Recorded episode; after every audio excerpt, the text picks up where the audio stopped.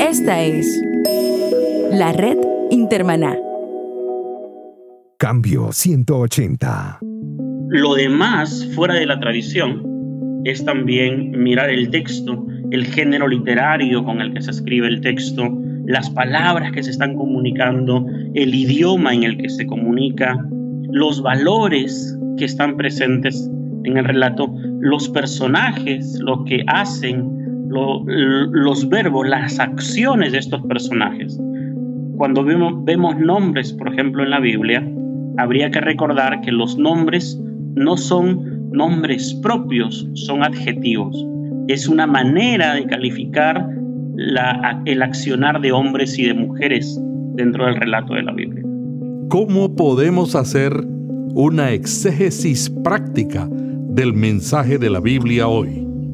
Dialogamos sobre este tema con el biblista y pastor peruano Samuel Asenjo Alvarado.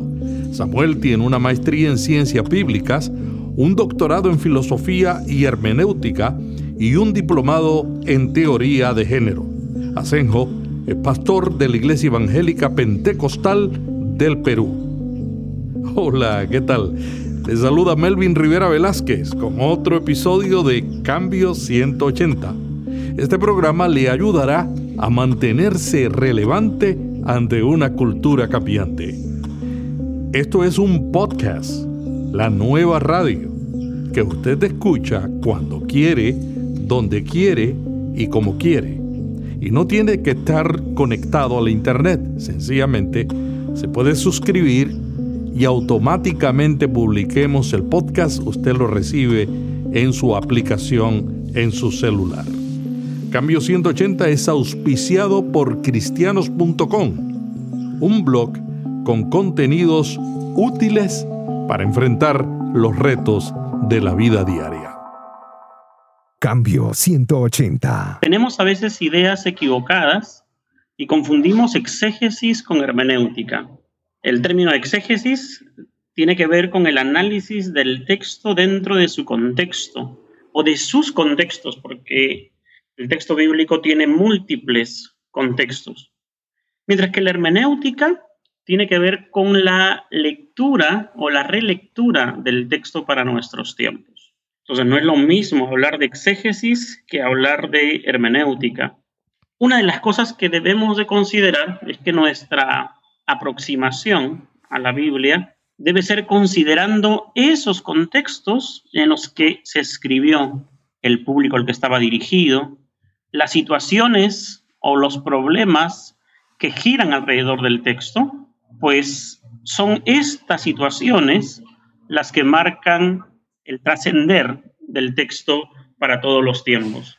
Pues si no conocemos esta situación a la que el texto se está refiriendo, vamos a hacer anacronismos, es decir, lecturas de la Biblia fuera de tiempo, fuera de contexto.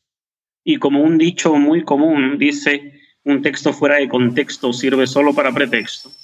Entonces nos pone a pensar de la importancia que es ubicar al texto dentro del contexto social, histórico, literario, lingüístico, político, económico, porque esto es lo que va a marcar lo que el texto está diciendo y el mensaje del texto para su tiempo. Samuel, pero si la cultura donde se escribió el texto es totalmente diferente a la cultura de hoy donde se lee. ¿Cómo podemos sobrepasar esas diferencias para realmente aplicar lo que leemos? Esta es una forma de aproximarse porque la exégesis nos permite, alguien diría que es como esa ventana que nos permite asomar la cabeza desde nuestra realidad a la realidad del tiempo, hacia, el otra, hacia la otra habitación que es el contexto donde se desarrolla, se describe el texto. De ahí que debemos de tratar en lo posible de ser conscientes de nuestros prejuicios. Siempre tenemos prejuicios, prejuicios culturales, doctrinales, sociales, la forma de practicar los valores también. No es, no es lo mismo hablar de la cultura mediterránea, donde, por ejemplo, el honor y la vergüenza son valores muy, muy importantes en estos contextos. Para nosotros hablar del honor no tiene mucho sentido, mucho menos en nuestra cultura aquí peruana, uno diría, ¿qué es eso del, qué es eso del honor? Pero en los tiempos bíblicos, quien no tiene honor no tiene valor. Quien no tiene honor no tiene, al no tener dignidad, no puede ni conseguir trabajo, ni comprar, ni vender. Entonces, vivimos o vemos una sociedad marcada por el honor y lo contrario al honor es la vergüenza. Por eso que cuando uno ve los relatos de Jesús hablando con los fariseos, no se está solo hablando de enseñanzas, sino que se está visualizando una situación donde el honor de Jesús y el honor de los fariseos está en juego. Quien gana el debate, quien gana la discusión, es quien se lleve el honor del otro. Entonces, estamos en esta sociedad. Pero noto que muchas personas tienen bastante dificultad con transitar por una cultura para llegar a otra. Hay gente que me dice, yo soy del Dios de amor, no de Jehová de los ejércitos.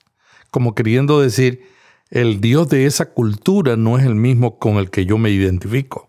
Y es porque tenemos dificultades para mirar que en la cultura donde ese Dios del primer testamento está en ese trinomio Dios, pueblo y tierra, y que las guerras, la sangre que vemos que corren en los relatos del texto, son por la causa de este Dios que ama a su pueblo y los bendice a través de la tierra. Entonces no podemos mirar el Dios de amor como el Dios que no defiende, no protege, porque hablamos de una cultura diferente. Eh, no es que Dios sea, el Dios del primer testamento sea sanguinario y el Dios del Nuevo Testamento sea de amor. Es hacer este paralelismo o estas diferencias que dicen este Dios es otro y este Dios es otro, no es lo correcto, porque el Dios del primer testamento es un Dios también de amor, porque en ese amor que tiene por su pueblo, los defiende, los protege y los bendice a través de la tierra. Este es el elemento que hay que rescatar. Dios, pueblo y tierra en el primer testamento, y la tierra tiene que ver con la bendición, Poseer la tierra es señal de bendición, no poseerla es señal de maldiciones. ¿Y cómo se consigue la tierra? A través de la guerra, a través de que este Dios nos guía a la victoria. Entonces, hablamos de una sociedad muy convulsionada, especialmente la del primer testamento, y convulsionada por la lucha de dioses, por la lucha entre pueblos, entre comunidades, por buscar el bienestar, a veces a costillas o bajo el amparo del otro, pero siempre pensando en que este Dios es el Dios de amor que cuida, protege a su pueblo, especialmente antes del exilio, porque ya en el exilio se está concibiendo a un Dios universal, a un Dios de amor, a un Dios misericordioso. En este relato de Oseas, del profeta Oseas, donde vemos que se grafica la acción de Dios a través del el pacto matrimonial, mientras que el pueblo es infiel, Dios se mantiene fiel. Mientras el pueblo da la espalda a Dios, Dios por su amor se acerca y rehace, repara el pacto con su pueblo. Así que hay que mirar a este Dios como un Dios de amor, salcándonos el prejuicio de que amor es sinónimo de no hacer nada en contra de alguien, sino más bien amor en el, en el contexto bíblico, en la cultura mediterránea, tiene que ver con ese sacrificio por el bien del, con, el, con el cual tú tienes pacto, con el que tú tienes una alianza, sobre cualquier otra situación. Los conceptos de amor, de gracia, de misericordia son diferentes en el mundo del primer testamento y en nuestra sociedad actual. Samuel, ya se está celebrando en el mundo los 500 años de la reforma protestante, o mejor dicho, se está conmemorando. Mucha gente dice que debe haber una diferencia entre celebrar y conmemorar. ¿Los reformadores tuvieron alguna contribución en la hermenéutica y la exégesis ¿Cuál fue esa? El gran aporte de la reforma, el gran aporte en realidad, es el volver al, a la palabra. Una de las cosas que antes de la reforma se había olvidado la iglesia era de leer el texto de, como palabra de Dios y como respuesta a los problemas cotidianos, algo que los profetas, los sabios, la ley lo establecía. El primer testamento y el segundo testamento no es otra cosa que la relectura de la ley para contextualizar, para interpretar la acción de Dios para los nuevos momentos. Y Lutero y los reformadores que vienen consigo nos recuerdan eso, la sola escritura, la escritura que no está atada ni maniatada por un magisterio o por un ente o por una institución que nos diga cómo entender cuál o, tal o cual texto. Es el creyente y la palabra y su realidad cotidiana, la que permiten acercarnos al texto y encontrar en ella siempre palabra viva. Sí, y ahí podríamos agregarle lo que Juan Wesley en un momento habló en el cuadrilátero wesleyano para el análisis del texto bíblico, la tradición como un elemento importante también.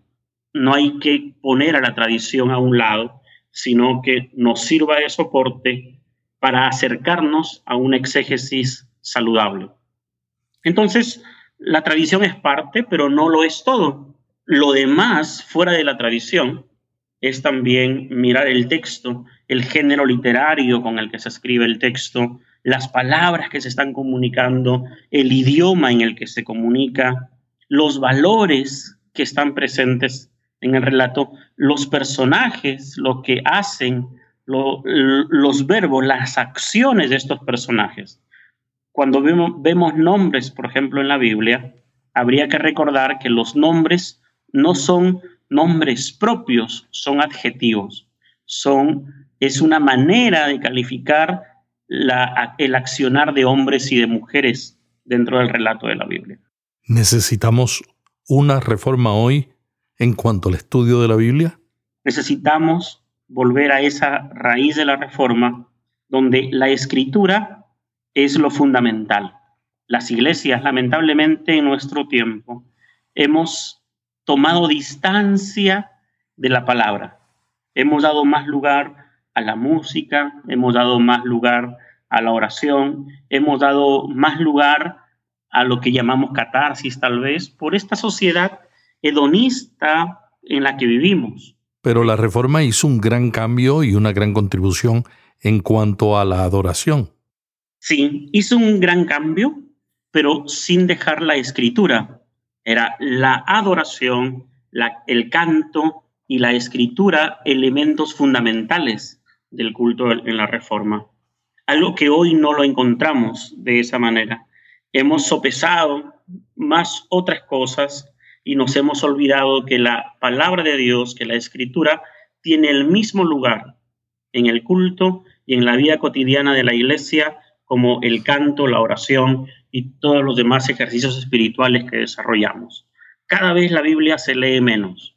Y se lee menos, a veces cuando se lee, se lee el texto como un libro de autoayuda. Y la Biblia no solo puede ayudarnos a salir adelante en situaciones difíciles, sino que si la leemos dentro de sus contextos, puede darnos respuestas y pautas, pistas que nos permitan no solo solucionar problemas domésticos, sino mostrarnos un camino por el cual seguir a la iglesia y al creyente, para que no sea la Biblia usada como un libro de bombero, ¿no? Que apaga fuegos nada más, sino que puede prevenir, puede mostrarnos un sendero a seguir. Pero la realidad es que la gente busca a Dios cuando está en necesidad. Sí, pero esa necesidad a veces, yo digo, buscamos a Dios como a veces la gente común lo hace. Va al curandero, al hechicero y busca salud, dinero y amor. Y cuando tiene salud, dinero y amor, se olvida de Dios, se olvida de la escritura, se olvida de todo. Y ahí que en el Dios de la Biblia es un Dios que se relaciona con nosotros. no es un Dios que está dispuesto a relacionarse solo cuando tenemos problemas, sino un Dios que se relaciona desde lo cotidiano, interviene en la historia, cambia la historia siempre con el propósito de mantener una relación permanente y estable con la humanidad. De eso nos habla la Biblia. La Biblia no nos habla de un Dios que solo está para solucionarnos los problemas que no podemos solucionar. ¿Dónde estamos fallando en la iglesia para que eso que tú dices se pueda comunicar? ¿Qué estamos haciendo mal? Una de las cosas que estamos haciendo mal es que no estamos enseñando a la iglesia a leer la Biblia por la Biblia misma, sino que enseñamos a la iglesia a leer la Biblia desde el dogma, desde la corriente doctrinal, desde el pensamiento de quienes lideran, y así silenciamos la Biblia. Entonces la Biblia deja de ser el libro importante y pasa a ser un libro de referencia o de ayuda para justificar mi manera de pensar. Entonces hay que volver a la Biblia para que la Biblia nos confronte, para que la Biblia nos invite a cambiar nuestra manera de pensar y cambiar nuestra manera de vivir. Entonces hay que encontrarnos con la palabra de Dios. Eso es lo que falta, hacer que el creyente se encuentre con la palabra. ¿Y cómo se encuentra con la palabra? Enseñándoles formas o caminos alguien diría métodos, pero la palabra método significa camino.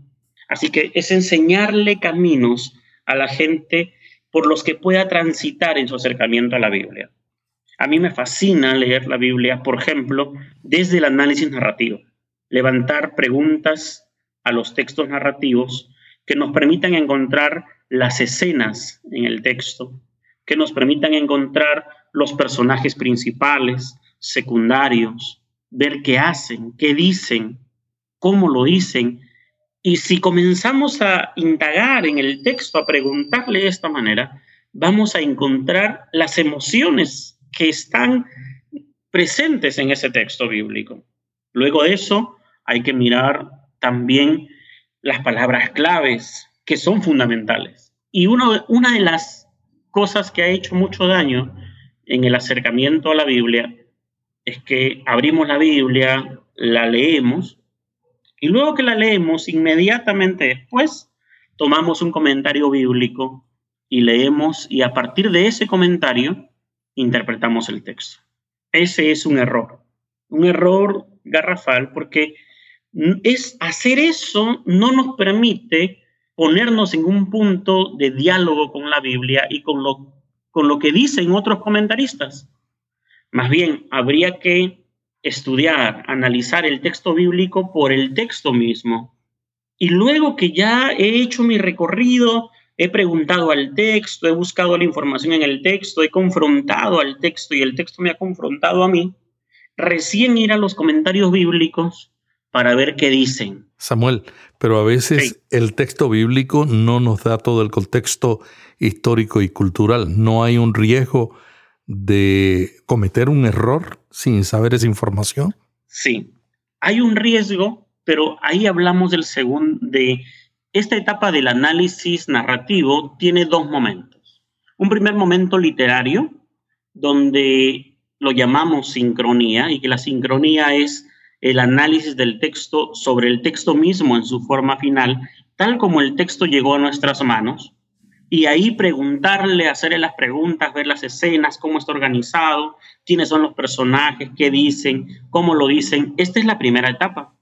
Pero viene una segunda etapa que es la comprensión o el análisis social, sociológico, antropológico del texto. Y ahí habría que consultar no los comentarios que generalmente usamos, sino libros o comentarios de contexto social, político, económico y antropológico, para que nos permita, y a esto le llamamos el análisis diacrónico, que a diferencia del sincrónico, donde trabajamos el texto en sí mismo, en el diacrónico estudiamos la historia de cómo se formó el texto. Día y cronos es la historia de formación del texto, de cómo el texto se fue dando o construyendo o redactando hasta llegar a su forma final.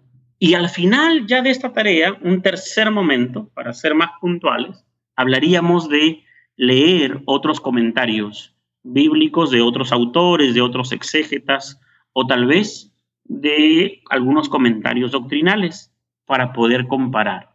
¿Qué otros métodos existen? Tenemos, por ejemplo, el análisis narrativo, que es del que hemos hablado. Podríamos trabajar un análisis sociológico también, donde en el análisis sociológico desarrollamos un estudio de los cuatro aspectos, el aspecto político, social, ideológico, religioso que rodean al texto. Podríamos mirar un análisis histórico-gramatical que implica el estudio de palabras. Y tal vez en este mm, análisis histórico-gramatical, al estudiar palabras, a veces también cometemos algunos errores. Identificamos las palabras claves, pero nos quedamos con el significado etimológico del texto, que es válido. Vamos a un diccionario, encontramos la etimología, o a veces a diccionarios que llegan hasta decirnos el concepto de ese término. Pero la pregunta que habría que hacernos detrás, y esa es la pregunta exegética eh, más relevante cuando uno hace estudio de palabras, es cuál es el uso o cómo usó ese término el autor o el redactor del texto. Si el uso del término tiene el sentido del diccionario, del concepto o la etimología, o este uso tiene otro significado.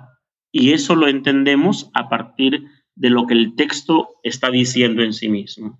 A eso algunos le llaman campo semántico, que es el campo semántico no es otra cosa que sino cómo se relaciona este término con los términos que le rodean, con las palabras, con los verbos, con los adjetivos.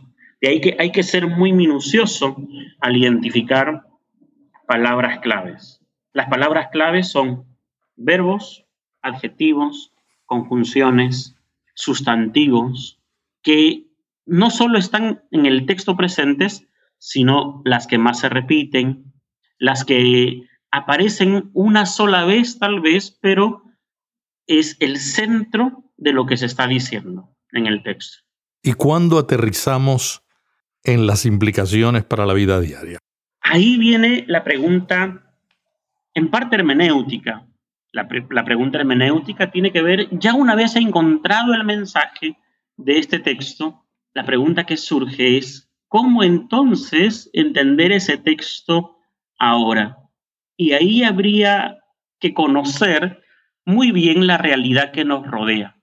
Wesley decía, el creyente o el predicador de la palabra debe tener en una mano la Biblia y en la otra mano el periódico. Así que un lector de la Biblia, un intérprete del texto bíblico, tiene que conocer muy bien la realidad que le rodea, porque es la única manera de hacer una lectura acorde, una interpretación o lo que llamamos una contextualización, traer el texto a su tiempo, para que el texto siempre se mantenga, como él mismo dice, palabra de Dios para todos los tiempos. El creyente común, desde luego que no tiene lamentablemente todas estas herramientas, pero sí puede tener aproximaciones, como por ejemplo comenzar a preguntarse acerca de su propia manera de vivir y de pensar y de cómo esta palabra de Dios se actualiza en su día a día, desde el mensaje del texto. Cuando encuentra en el primer testamento a un Dios de amor que protege a su pueblo, ¿cómo puede él evidenciar a ese Dios de amor, de ese Dios de justicia, ese Dios de misericordia en su vida diaria, en su vida cotidiana? Esta es la pregunta o una de las tantas preguntas que debería responder para poder entender a ese Dios de la Biblia en su vida cotidiana. ¿Qué otra cosa tú recomendarías a una persona que quiere hacer una exégesis práctica del mensaje de la Biblia? Podemos enumerar ya las cosas que hemos dicho. Primero, identificar personajes, identificar escenas, identificar verbos acciones, identificar palabras claves, identificar a partir de todo esto de qué se está hablando en el texto. Cuando logra identificar de qué, cómo y por qué se está diciendo eso en el texto, debería preguntarse cómo este texto, este mensaje, me ayuda a mí en mi vida cotidiana. Y si encuentra que el mensaje es acerca de un Dios de amor, ¿cómo se manifiesta ese amor de Dios expresado en el texto en su vida diaria? Es el Dios que se relaciona, es el Dios de lo cotidiano, el Dios que no está lejos y distante de uno, sino que está al costado, caminando con nosotros, andando con nosotros y a través de su espíritu en nosotros. Así que orar es una buena herramienta para también pedir la guía del espíritu en la comprensión del texto. Pero hay que hacer este ejercicio de mirar el texto desde estas herramientas. Difícil, no es difícil, pero sí implica disciplina. Muchas gracias Samuel por este diálogo tan interesante sobre la exégesis y la hermenéutica práctica del mensaje de la Biblia. ¿Algo más que quieras añadir al terminar la entrevista? Me gustaría invitar a la iglesia y a quienes me oyen a retornar al texto. La Biblia debería tener el lugar que siempre tuvo y que Lutero nos planteó en, el culto cristiano, en la lectura de la Biblia. Regresar a la Biblia y ahora que estamos conmemorando o entrando a la conmemoración de los 500 años, deberíamos recordar que esa es la Biblia, es una de las fuentes de inspiración para esta reforma y es una de las respuestas para las cosas que pasan a nuestro alrededor. Regresemos a la Biblia desde la Biblia misma. Como dijo Martín Lutero, la sola escritura. Gracias al doctor Samuel Asenjo Alvarado, peruano biblista y pastor pentecostal, por este diálogo provocativo. No se pierda la semana que viene el siguiente episodio de Cambio 180. Conversamos aquí con líderes que le ayudarán a mantenerse relevante ante una cultura cambiante. Suscríbase a Cambio 180 en iTunes o en su aplicación favorita de podcast y recíbalo cada semana en su teléfono móvil automáticamente lo publiquemos. Para los episodios anteriores, visite cambio180.com. Su tiempo es valioso, yo lo sé. Por eso, este que les habla, Melvin Rivera Velázquez, le agradece el tiempo que nos ha dedicado. Hasta la semana que viene. Hasta aquí Cambio 180. Cada semana, Melvin Rivera Velázquez dialoga con destacados invitados sobre temas de interés para pastores y líderes. Cambio 180 le ayuda a mantenerse relevante en un mundo cambiante. Si este podcast le gustó, vaya a iTunes y suscríbase para recibirlo automáticamente lo publiquemos. También déjenos ahí una valorización y comentario. Para más artículos sobre estos temas, visite cambio180.com. Cambio 180. Esta es la red Intermaná.